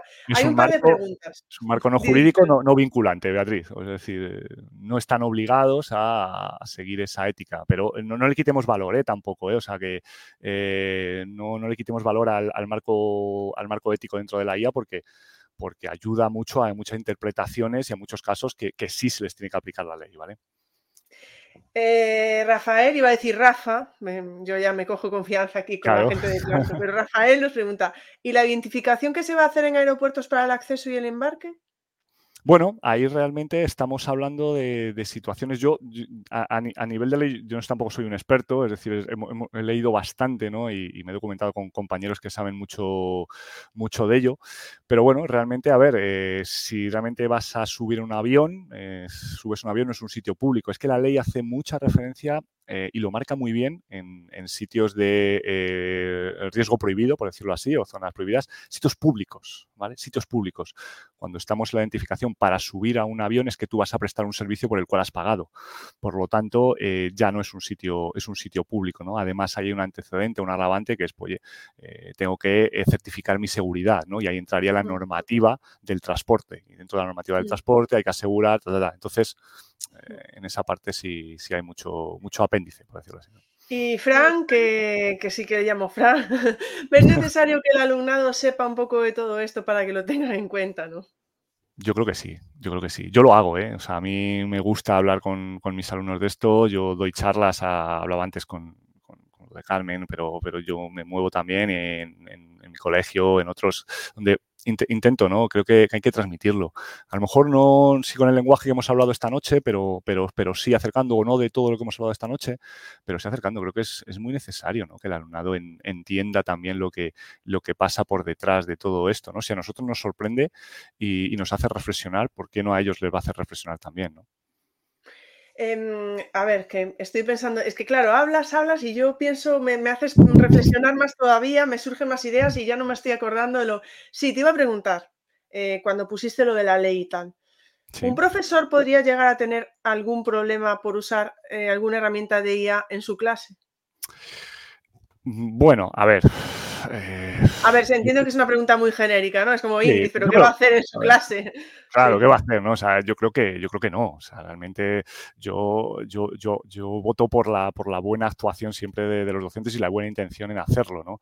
Yo creo que si muchas veces se, se, utiliza algún tipo de herramienta y puede causar algún tipo de, yo qué sé, una modificación del comportamiento, sobre todo en niños pequeños, ¿vale? Y yo aquí hago mucho hincapié en el tema, por ejemplo, de edades muy tempranas, ¿no? Donde estamos utilizando, metiendo herramientas de inteligencia artificial. Hablaba de esos chatbots, ¿no? Que establecen conversaciones y que realmente pueden, bueno, pues modificar cierto comportamiento del alumno porque realmente no tiene esa base, eh, bueno, pues esa base de crítica o de reflexión, ¿no? No creo que se haga con mala intención y, vaya a ir a, a más, ¿no?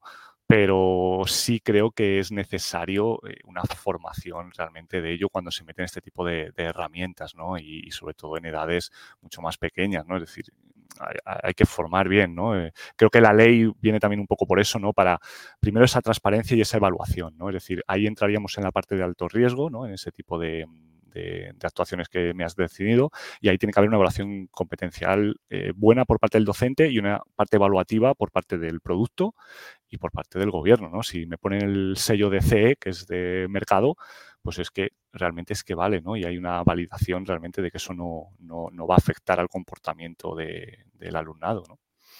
Bueno, yo al final em, estoy pensando, es que creo que has dado la palabra con la clave, ¿no? O sea, lo de la formación. Eh, yo creo que es lo que llevamos ahora de monográfico de inteligencia artificial, sobre todo, bueno, lo hablaba antes contigo, ¿no? Creo que nos está haciendo ver más allá de lo que vemos en redes sociales, ¿no? De, ay, mira cuánto, cómo se hacen las imágenes, mira, ¿no?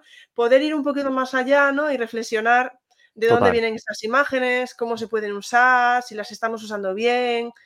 Eh, no sé, a mí me parece que por lo menos si nos vamos, y tú hoy nos has hecho reflexionar un montón. una charla, vamos, no sé. Era, era un poco mi intención, sí, sí.